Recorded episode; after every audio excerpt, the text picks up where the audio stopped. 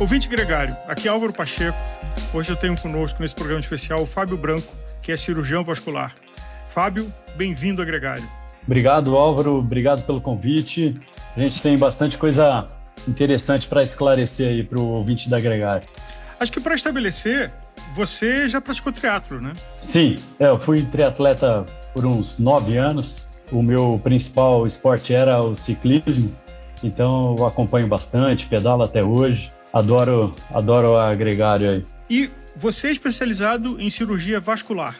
Isso, é, a gente trata todos os problemas vasculares periféricos, né? Tirando os vasos intracardíacos e intracerebrais, todos os outros a gente é responsável pelo tratamento das patologias desses vasos, né? Dando ordem aqui no pelotão, é, ajuda a gente a entender a diferença entre artéria e vaso. O Álvaro, é assim, ó, a nossa circulação para qualquer órgão, é, o órgão recebe alimento, nutriente, oxigênio através das artérias.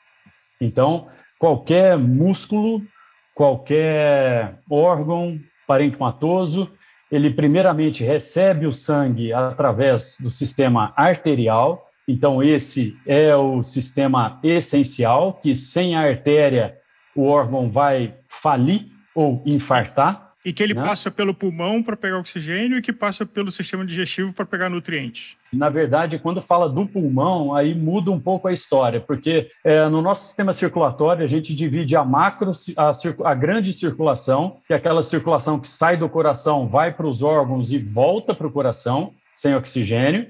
Aí do coração sem oxigênio vai para uma pequena circulação, que aí vai coração, pulmão, libera gás carbônico, pega oxigênio, volta para o coração rapidamente, e aí vai para a grande circulação novamente e levar oxigênio para todos os outros órgãos. Né? Ótimo. Então, seguindo a diferença entre veias e artérias, é, então a artéria leva oxigênio e nutriente para o órgão-alvo e as veias drenam as escórias e o gás carbônico desse órgão, levando para o pulmão, volta a, a gente tira o gás carbônico do sangue, pega o oxigênio e novamente as artérias levam é, os nutrientes e oxigenação para o órgão. Então que seria mais ou menos como nas cidades você tem um sistema que distribui água e você tem um sistema que retira os resíduos do uso dessa água e, e, e direciona para outro lugar.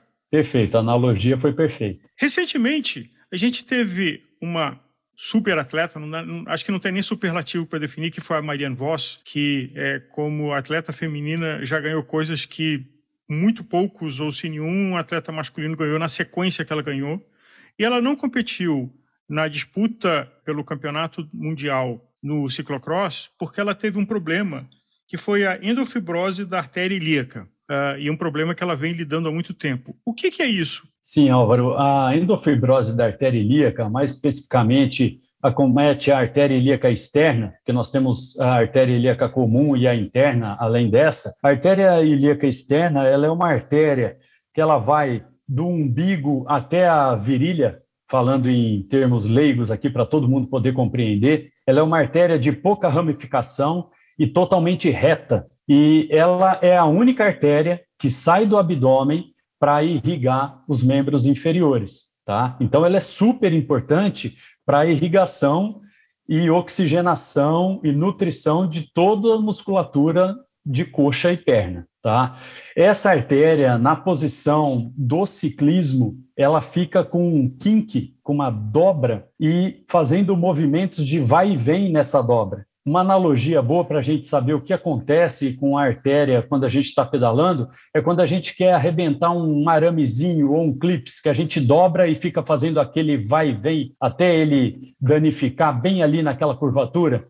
Sim. Esses movimentos, eles fazem, logicamente que eles nunca vão, nunca vão conseguir romper a artéria como a gente faz com o arame, mas o que vai acontecer é que a artéria vai espessando, vai engrossando o endotélio e isso vai fechando o lumen do vaso, vai fechando a, o espaço por onde o sangue passa. A, a artéria vai ficando mais estreita e, com isso, vai causando uma angina ou um infarto, que são termos que todo mundo conhece com relação quando a coronária está fechando e, e, acaba não nutrindo o coração, você vai causar angina e infarto na musculatura do membro. Quer dizer, não é que ela entope, ela estrangula. É isso mesmo. E, e quais são os sintomas? O, o que que é, como é que alguém pode identificar, quer dizer, uma vez que isso é uma coisa recorrente na postura do ciclista de estar dobrado entre o quadril e uh, o tronco, como é que acontece esse diagnóstico? Que, que sintomas existem? Até porque eu não imagino que seja uma coisa fácil de você identificar que este é o problema né, desse ciclista. Sim, é, esse é um problema é, muito sério, que é o diagnóstico desse tipo de lesão. É, a gente fez uma revisão agora dos estudos que tem. O Tiago Ayala, de Goiânia, ele é fisioterapeuta e bike fitter. Ele fez um levantamento em 2013, revisando todos os relatos de caso de endofibrose, de lesões vasculares em geral no ciclismo. E ele conseguiu identificar 149 lesões, né? E a maioria delas tinha um atraso no diagnóstico de dois a três anos. E a gente tem vários atletas famosos aí com, com realmente esse histórico de demora no diagnóstico. Né? Os primeiros sintomas a gente chama no termo técnico de claudicação intermitente. O que, que é isso? Quando a pessoa começa a utilizar a musculatura e não está recebendo uma oferta adequada porque o vaso está entupido, ele começa a sentir uma fraqueza, uma falta de força na, na, naquela perna, naquele, naquele músculo, na coxa, geralmente, que é onde a artéria ilíaca primeiramente distribui a, a, o, seu, o sangue que ela carreia, e a pessoa sente fraqueza muscular mesmo, né? E até uma dor, tipo a dor da angina do infarto mesmo, é uma dor muito intensa na musculatura, que é uma dor de sofrimento vascular. Tá? Então, esse é o primeiro sintoma, mas o que acontece no ciclista é que, primeiramente, todo mundo vai pensar numa lesão de, de origem osteomuscular, que realmente é muito mais comum do que a lesão vascular. Né? Agora, essa dor é, é na dor dessa artéria. Ela então é, é, entre o umbigo e a virilha que, que você sente essa dor. Quando você Não, você vai sentir a dor no músculo. No músculo. Ah, no músculo? Vai, é, no músculo.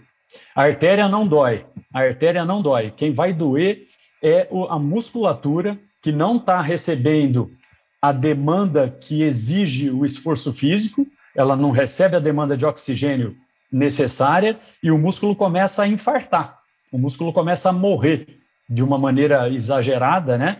Ele, obviamente, que não vai chegar nesse ponto, mas a pessoa para de pedalar, para de se esforçar, e assim que para de pedalar, o sintoma desaparece rapidamente. Essa é outra característica. A dor muscular, geralmente, ela perpetua. Né? Você para de, de pedalar, a dor ainda continua, seja uma distensão muscular, vamos supor, ou uma tendinite, a dor perpetua depois que você para de fazer atividade física. Então, isso é um dado muito importante. Se você sentir dor pedalando, na hora que parou de pedalar, a dor some completamente, esse é o quadro clínico típico de uma claudicação intermitente e muito possível uma lesão vascular. E que tipo de exame se faz para identificar e selecionar que esse é o problema? Olha, o ponto principal é primeiro passar com o exame físico, né? O exame clínico com alguém especialista, mas essa endofibrose ainda assim ela é, ela consegue nos enganar. Porque geralmente, quando um paciente tem um entupimento de uma artéria, a gente vai fazer a palpação dos pulsos abaixo desse entupimento e a gente nota que não tem o pulso palpável. Então, geralmente, é muito fácil de um especialista diagnosticar uma obstrução arterial, porque a ausência de pulso já nos mostra que tem realmente uh, uma lesão. Depois a gente vai partir para outros exames simplesmente para programar o tratamento cirúrgico, mas o diagnóstico já fecha ali em cinco minutos, só da gente colocar a mão no pé, no peito do pé do paciente e ver que não tem pulso, o diagnóstico está fechado. Porém, a endofibrose da artéria ilíaca, ela geralmente ela tem pulso palpável associado, e isso confunde muito. Então, às vezes, um ortopedista vai lá examinar, ele palpa o pulso, bom, tem pulso vascular, não é? Vamos partir para outra investigação, até com uma certa razão. Porém, a endofibrose da artéria ilíaca, ela pode cursar com pulso palpável. Então, se a gente está tendo esse quadro clínico característico de claudicação intermitente, e mesmo com pulso palpável, o primeiro exame a se fazer é um ultrassom, um ultrassom especial que avalia a direção e velocidade de fluxo, que chama ecodoppler colorido do vaso, né? Seja arterial ou venoso, depende do vaso que a gente está querendo examinar. No caso da, da artéria ilíaca, a gente solicita o ecodoppler arterial colorido dos vasos ilíacos. E aí, qual é o tratamento? Olha, o tratamento já foi tentado de, de, tudo nos relatos de casos que a gente vem acompanhando, viu, Álvaro? Mas não tem jeito de sair da cirurgia aberta. Essa é que dá o melhor resultado. Teve uma reunião em 2018 de alguns experts, ciclistas, fisioterapeutas, cirurgiões vasculares, porque hoje em dia a gente tem muito é, lançado mão das cirurgias menos invasivas, endovasculares, que a gente chama de angioplastia. É, o pessoal leigo conhece como colocação de stent no vaso, né? Então não precisa fazer corte, a gente acessa o vaso através só de um furinho na virilha. Por exemplo, se a gente fosse tratar uma artéria ilíaca com endofibrose, a gente acessa a virilha do outro lado, sobe com um caninho, que é um catéter, e dilataria essa artéria com um balão, e se na necessidade, se tiver um recoil, que a gente chama, se ela recolher de novo, a gente coloca um stent para deixar essa artéria armada. Porém, a endofibrose, que é o espessamento desse endotélio, não tem tido bons resultados só com a angioplastia, a gente tem que partir para a cirurgia aberta mesmo. Então, a gente é, tem que fazer uma incisão ali do lado do abdômen, a gente faz um acesso retroperitoneal, então a gente não passa pela, por onde passa as alças intestinais, a gente entra por trás, acessa a artéria, é um acesso relativamente fácil, abre a artéria e coloca um PET, que é uma, um retalho de veia é, suturado ali no, no teto da parede que a gente abriu, isso a gente volta a ter o diâmetro que a artéria tinha é, quando nativa sem o problema. Né? Fábio, um problema que se alongou, na verdade não é novo, é, e a gente até já falou num programa de que sentar é o novo fumar. A postura de você passar grande parte do seu dia sentado também pode provocar esse problema? É, não, aí não, a gente não chega a esse ponto, é, porque a posição do ciclista ela é muito mais inclinada do que essa, essa que a gente assume aqui num ângulo reto, né? Além do que, tem que ter esse movimento de vai e vem do pedal do ciclismo para causar essa endofibrose. Então, a endofibrose da artéria ilíaca ela é somente pelo esforço físico, pode acontecer em corredores, tá? Pode acometer em outras artérias, é muito comum também na artéria poplítea, que é atrás do joelho, também a gente tem uma, uma inclinação grande. A artéria femoral, antigamente chamada artéria femoral superficial, hoje em dia a gente fala só artéria femoral, ela também sofre um estresse muito grande na própria caminhada, ela sofre, ela sofre torção, ela sofre é, uns impactos mecânicos de qualquer caminhada, mas não chegam a, a lesar o endotélio da artéria, porque precisa de muito esforço, muito movimento repetitivo para chegar a esse ponto. Alguma medida de prevenção de diminuir a chance que isso aconteça? Olha, um ciclista, é... falando de um ciclista especificamente? É, na, no caso do ciclismo, é, o que eles falam para quem é, tiver, assim, já foi tentado, na verdade, é o tratamento clínico é, e não cirúrgico para quem desenvolveu a endofibrose ou ainda está no estágio inicial da endofibrose para tentar permitir com que ela não se desenvolva. São algumas coisas empíricas que não tem nada comprovado cientificamente, mas eles falam para o ciclista parar de tentar puxar o pedal e só pressionar o pedal. Seria é, um movimento não, não completo, né? não fazer a bolinha do movimento com o pé, que é o ideal, para uhum. a gente conseguir é, o melhor desempenho, a melhor performance. Porém, se você deixar de tracionar o pedal, você deixa de ter uma hipertrofia do músculo psoas e dá uma aliviada na artéria, porque essa artéria, a artéria ilíaca externa, ela passa sobre o músculo psoas. E o movimento de puxar o pedal para cima hipertrofia esse músculo, levando a uma maior chance de ter a endofibrose da artéria ilíaca externa. Porém, é, fica é uma situação difícil né, de, de conseguir. É, quando você fala puxar, é o puxar, vamos imaginar um relógio de que às 12 horas o seu pé está em cima, às três horas, o seu pé está apontado para frente, perto da roda dianteira. Às seis horas, ele está no ponto mais baixo. Às nove horas, o teu calcanhar está mais perto da roda traseira. O puxar seria a partir de seis horas, entre seis horas, nove horas e meio-dia? É, exatamente. Trazer de seis horas ao meio-dia, quem faz esse movimento é o músculo psoas, que está logo atrás da artéria ilíaca externa. Mas é o, é o, movimento que a gente mais treina né, em educativo de ciclismo, né? Porque a gente está muito mais acostumado a, a, pisar do que tracionar, né? A gente precisa desse movimento para performance, né? Esse é que é o problema. E, e já foi tentado também é, colocar ciclistas em atividade novamente sem fazer esse movimento para evitar a recorrência, porque esse é um problema muito grande, viu, Álvaro? Quem tem esse problema uma vez recorre com frequência. Um exemplo é a Pauline Ferrand, ela teve que ser operada já duas vezes, tá?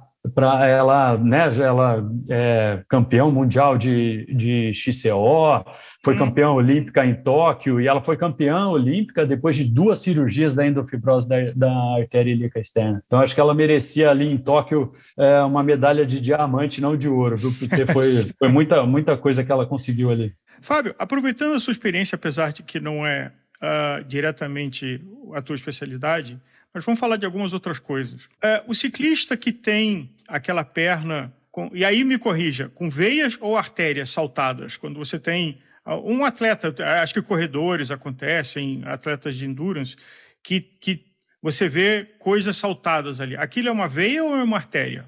É, todas aquelas são veias. E isso é um, é um, sinal de não saúde, é um sinal de preocupação quando você tem a, as veias aparentes em, alguma, em parte do seu corpo?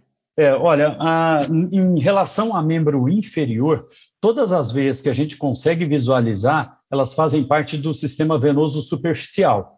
E para membro inferior, as veias superficiais não são importantes para a drenagem do membro, não. As veias mais importantes são as profundas, que passam do lado das artérias, que estão dentro da musculatura e que a gente não consegue enxergar. Mas o que acontece é que atletas de endurance ficam com as veias muito aparentes por terem um, um tecido celular subcutâneo, a gordurinha entre a pele e a face muscular ela é muito tênue ou inexistente. Então, acontece das veias ficarem muito aparentes. E não quer dizer que, tendo veias aparentes, isso não significa que elas necessariamente estejam doentes. Mas também o esforço físico, para quem tem tendência, pode desenvolver varizes. Então, só um cirurgião vascular mesmo para fazer uma avaliação adequada e definir se aquelas veias aparentes são doentes e estão prejudicando o atleta ou se são veias somente aparentes, que estão com seu funcionamento normal, às vezes pode causar até algum incômodo estético, mas é, geralmente a gente é, é, conservador com tratamento de veias que não estão doentes e, e, só causando incômodo estético, isso se o atleta se sentir incomodado com aquela aparência. Né? Agora, aproveitando a sua presença aqui e esclarecendo a mim e aos nossos ouvintes, o que é uma varize? É, o que é uma veia é, saltada e é, aparente pela condição de gordura, e o que é uma varize? É, a varizes é a veia alongada, dilatada e que tem o fluxo inverso do que seria normalmente. Então, a veia no membro inferior, que tem a função de levar sangue do pé ao coração, quando a gente faz manobras, tanto no exame clínico quanto com o exame ecodoppler venoso, a gente consegue ver a direção desse fluxo. A gente vê que o fluxo da veia está indo para baixo. E aí esse sangue fica preso nessa veia, sem circular adequadamente, causando vários sintomas, né? Os sintomas mais comuns de uma pessoa que tem varizes é peso e cansaço nas pernas, edema, né, o inchaço nas pernas e podem muitas vezes também desencadear câimbras noturnas, inclusive. E o que que causa uma varize? É dessa mudança do fluxo que ele deveria ir numa direção e ele começa a acontecer em outra? É, o que acontece é um processo inflamatório da parede e da válvula dessa veia, porque as veias, para conseguir levar sangue do pé para o coração, elas têm válvulas no seu interior. De maneira que quando a panturrilha contrai, joga sangue para cima, a válvula se abre e o sangue passa. Quando a musculatura da panturrilha, coxa e glúteo relaxa, essas válvulas se fecham e o sangue não volta mais. Então, a partir do momento, as pessoas têm uma tendência genética de ter uma fraqueza da parede, de gerar um processo inflamatório da parede vascular e das válvulas, onde essas eh, se insere na parede da veia, isso causa dilatação, o, o, os folhetos valvares ficam insuficientes e a partir daí é, começa a ter o refluxo, que é o fluxo inverso na veia. Falando de acessórios, meia de compressão, o que, que a ciência prova do ponto de vista de prever situações como essa de varize, é, no ponto de vista de recuperação depois do treino ou do uso durante o treino? Olha, Álvaro, o que a gente tem na literatura não é nada muito significante, tá? O que a gente tem são trabalhos pequenos, já estudaram de tudo, né? E a gente tem algumas conclusões, assim, é, que a gente ainda não pode cravar, porque ainda não tem uma revisão sistemática, uma meta-análise que possa nos dar informações muito precisas. Mas já estudaram, por exemplo, que a compressão elástica durante a atividade física, ela diminui o microtrauma muscular.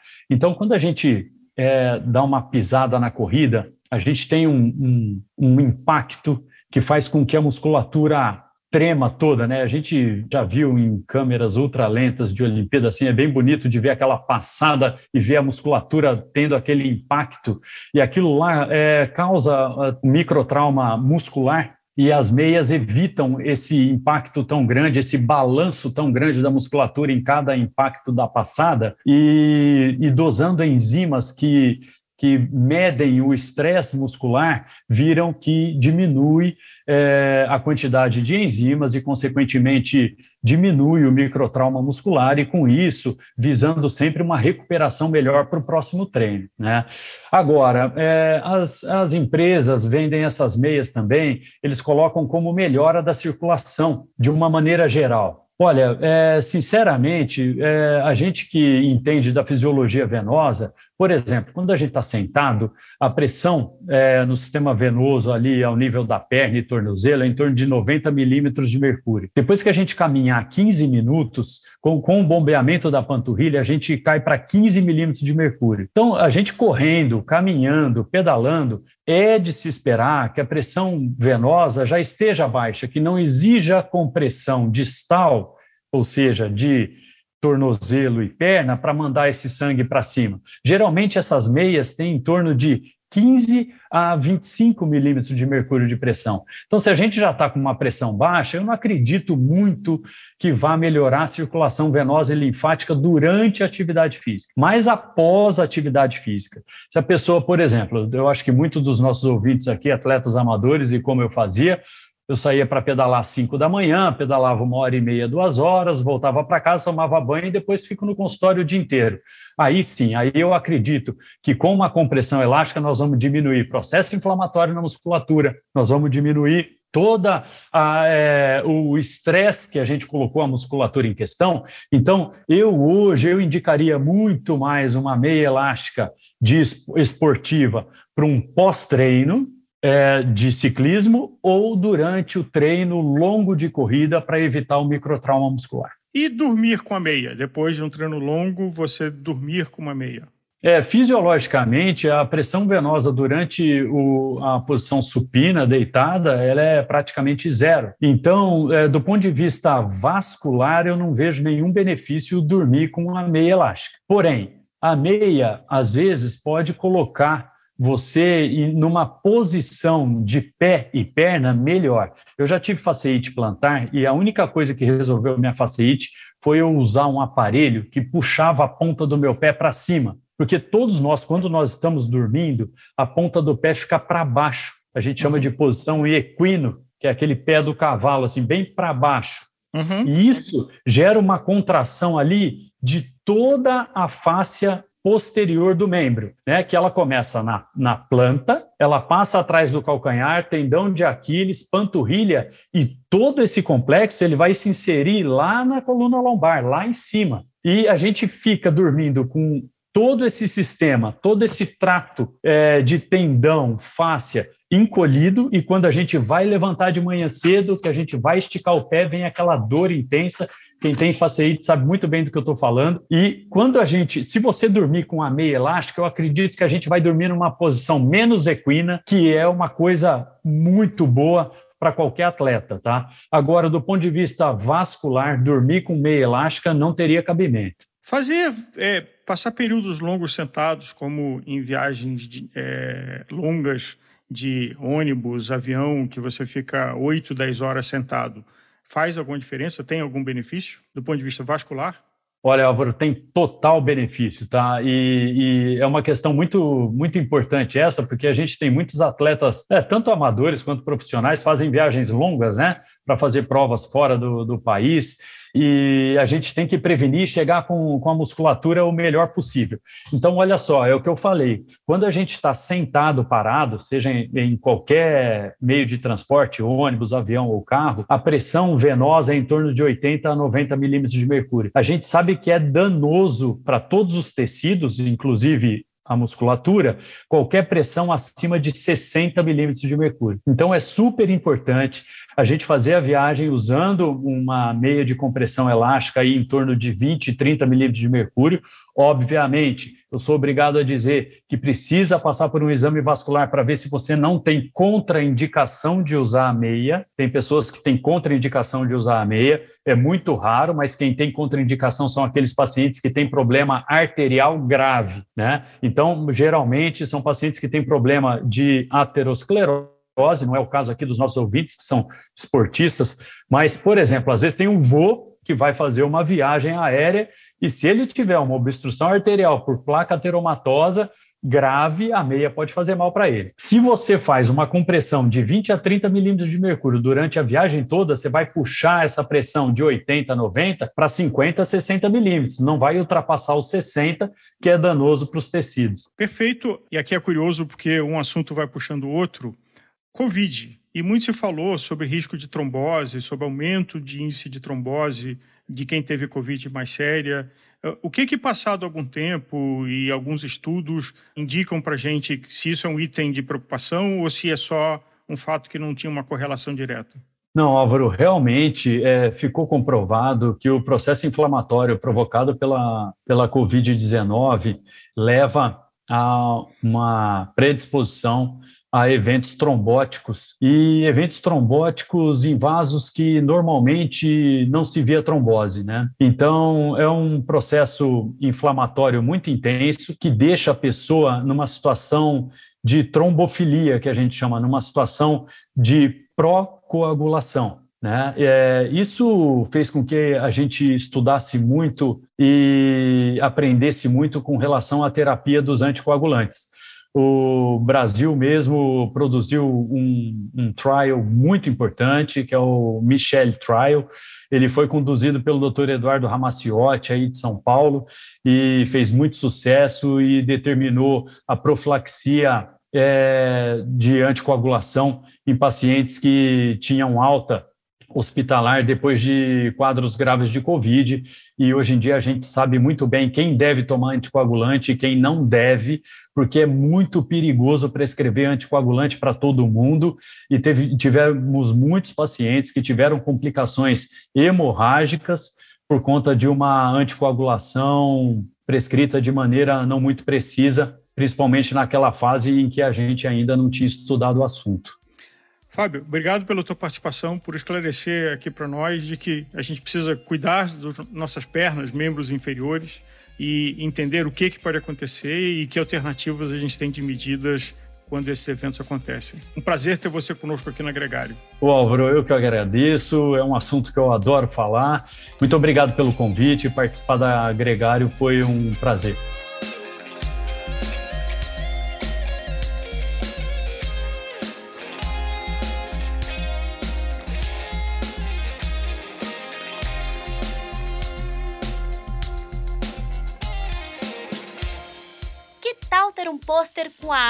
Desse episódio. As ilustrações do Hudson Malta podem decorar sua casa. Entre em contato com a gente e saiba mais.